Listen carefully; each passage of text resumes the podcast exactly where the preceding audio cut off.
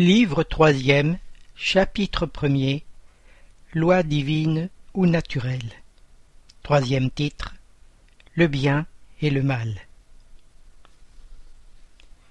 Question 629. Quelle définition peut-on donner de la morale? Réponse. La morale est la règle pour se bien conduire, c'est-à-dire la distinction entre le bien et le mal. Elle est fondée sur l'observation de la loi de Dieu. L'homme se conduit bien quand il fait tout en vue et pour le bien de tous, car alors il observe la loi de Dieu. Question 630 Comment peut-on distinguer le bien et le mal? Réponse. Le bien est tout ce qui est conforme à la loi de Dieu, et le mal tout ce qui s'en écarte. Ainsi, faire le bien, c'est se conformer à la loi de Dieu. Faire le mal, c'est enfreindre cette loi. Question 631 L'homme a-t-il par lui-même les moyens de distinguer ce qui est bien de ce qui est mal? Réponse Oui, quand il croit en Dieu et qu'il veut le savoir.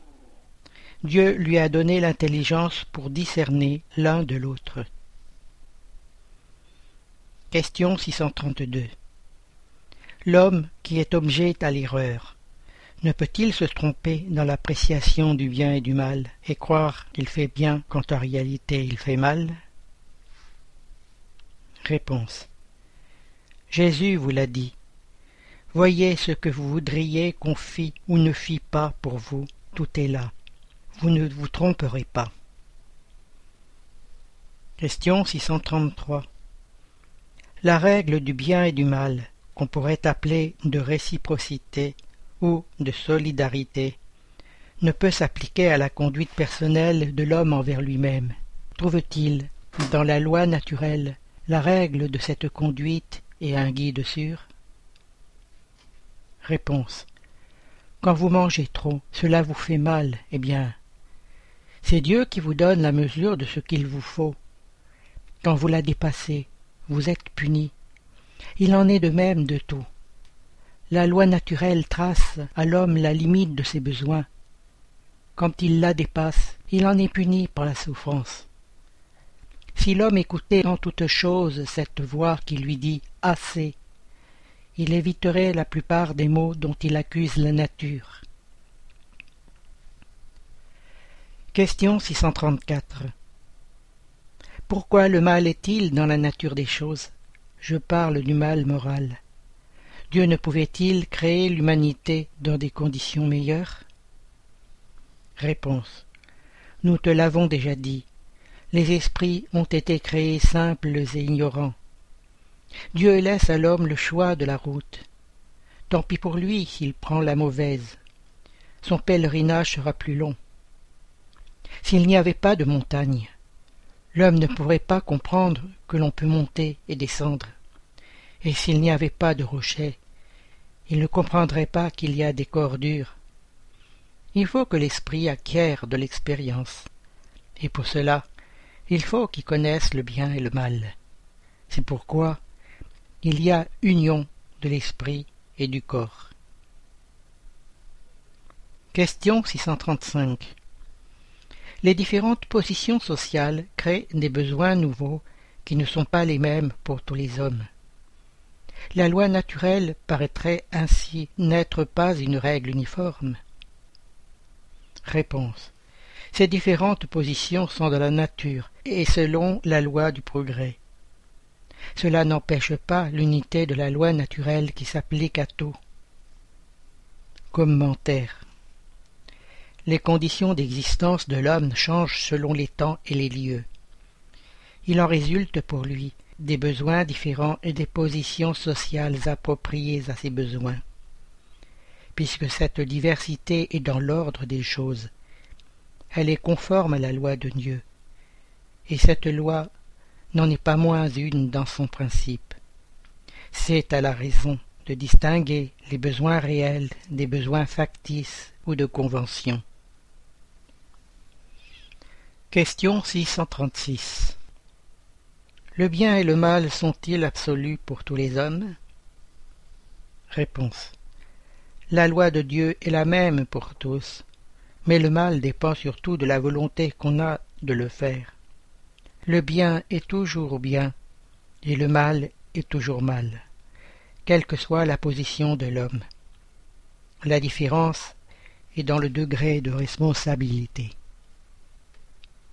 Question 637 le sauvage qui cède à son instinct en se nourrissant de chair humaine est-il coupable? Réponse. J'ai dit que le mal dépend de la volonté. Eh bien, l'homme est plus coupable à mesure qu'il sait mieux ce qu'il fait. Commentaire. Les circonstances donnent au bien et au mal une gravité relative. L'homme commet souvent des fautes qui, pour être la suite de la position où l'a placée la société, n'en sont pas moins répréhensibles. Mais la responsabilité est en raison des moyens qu'il a de comprendre le bien et le mal. C'est ainsi que l'homme éclairé, qui commet une simple injustice, est plus coupable aux yeux de Dieu que le sauvage ignorant qui s'abandonne à ses instincts. Question 638 le mal semble quelquefois être une conséquence de la force des choses. Telle est, par exemple, dans certains cas, la nécessité de destruction, même sur son semblable. Peut-on dire alors qu'il y a prévarication à la loi de Dieu? Réponse. Ce n'en est pas moins le mal, quoique nécessaire, mais cette nécessité disparaît à mesure que l'âme s'épure en passant d'une existence à l'autre. Et alors l'homme n'en est que plus coupable lorsqu'il le commet, parce qu'il le comprend mieux. Question 639 Le mal que l'on commet n'est-il pas souvent le résultat de la position que nous ont faite les autres hommes? Et dans ce cas, quels sont les plus coupables? Réponse. Le mal retombe sur celui qui en est cause. Ainsi, l'homme qui est conduit au mal par la position qui lui est faite par ses semblables est moins coupable que ceux qui en sont cause. Car chacun portera la peine, non seulement du mal qu'il aura fait, mais de celui qui l'aura provoqué. Question 640 Celui qui ne fait pas le mal mais qui profite du mal fait par un autre, est-il coupable au même degré? Réponse. C'est comme s'il le commettait. En profiter, c'est y participer. Peut-être aurait-il reculé devant l'action. Mais si, la trouvant toute faite, il en use, c'est donc qu'il l'approuve, et qu'il l'eût faite lui-même, s'il l'eût pu, ou s'il eût osé. Question 641 Le désir du mal est-il aussi répréhensible que le mal même? Réponse C'est selon. Il y a vertu à résister volontairement au mal, dont on éprouve le désir, quand surtout on a la possibilité de satisfaire ce désir. Si ce n'est que l'occasion qui manque, on est coupable. Question 642 Suffit-il de ne point faire de mal pour être agréable à Dieu et assurer sa position à venir? Réponse Non. Il faut faire le bien dans la limite de ses forces, car chacun répondra de tout le mal qu'il aura fait à cause du bien qu'il n'aura pas fait. Question 643 Y a-t-il des personnes qui, par leur position, n'aient pas la possibilité de faire du bien Réponse il n'y a personne qui ne puisse faire du bien. L'égoïste seul n'en trouve jamais l'occasion. Il suffit d'être en rapport avec d'autres hommes pour trouver à faire le bien, et chaque jour de la vie en donne la possibilité à quiconque n'est pas aveuglé par l'égoïsme. Car faire le bien, ce n'est pas seulement être charitable, c'est être utile dans la mesure de votre pouvoir toutes les fois que votre secours peut être nécessaire. Question 644 Le milieu dans lequel certains hommes se trouvent placés n'est-il pas pour eux la source première de beaucoup de vices et de crimes? Réponse oui, mais c'est encore là une épreuve choisie par l'esprit à l'état de liberté. Il a voulu s'exposer à la tentation pour avoir le mérite de la résistance. Question 645 L'homme est en quelque sorte plongé dans l'atmosphère du vice. Le mal ne devient-il pas pour lui un entraînement presque irrésistible? Réponse Entraînement, oui. Irrésistible, non. Car au milieu de cette atmosphère du vice, tu trouves quelquefois de grandes vertus. Ce sont des esprits qui ont eu la force de résister, et qui ont eu en même temps pour mission d'exercer une bonne influence sur leurs semblables. Question 646 Le mérite du bien que l'on fait est-il subordonné à certaines conditions? Autrement dit, y a-t-il différents degrés dans le mérite du bien? Réponse Le mérite du bien est dans la difficulté. Il n'y en a point à faire le bien sans peine, et quand il ne coûte rien.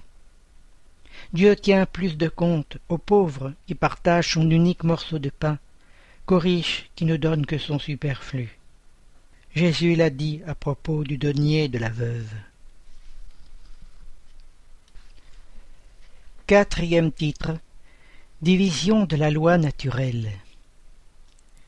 Question 647. Toute la loi de Dieu est-elle renfermée dans la maxime de l'amour du prochain enseignée par Jésus? Réponse. Certainement.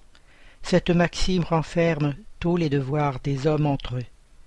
Mais il faut leur montrer l'application.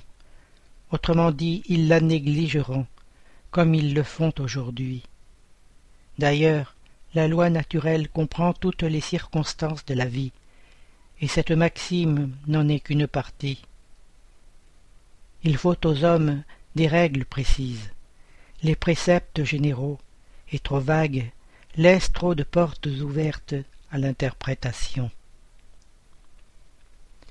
Question 648 que pensez-vous de la division de la loi naturelle en dix parties comprenant les lois sur l'adoration, le travail, la reproduction, la conservation, la destruction, la société, le progrès, l'égalité, la liberté, enfin celle de justice, d'amour et de charité Réponse. Cette division de la loi de Dieu en dix parties est celle de Moïse et peut embrasser toutes les circonstances de la vie, ce qui est essentiel. Tu peux donc la suivre sans qu'elle ait pour cela rien d'absolu, pas plus que tous les autres systèmes de classification qui dépendent du point de vue sous lequel on considère une chose. La dernière loi est la plus importante. C'est par elle que l'homme peut avancer le plus dans la vie spirituelle, car elle les résume toutes.